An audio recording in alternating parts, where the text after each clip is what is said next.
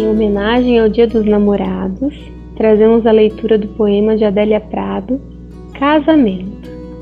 Convidamos vocês a escutarem esta leitura e se aproximarem da cumplicidade que pode ser possível entre o casal e que se dá na simplicidade do cotidiano.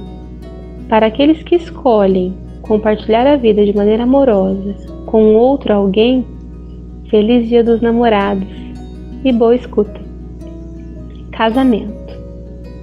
Há mulheres que dizem: Meu marido, se quiser pescar, que pesque, mas que limpe os peixes.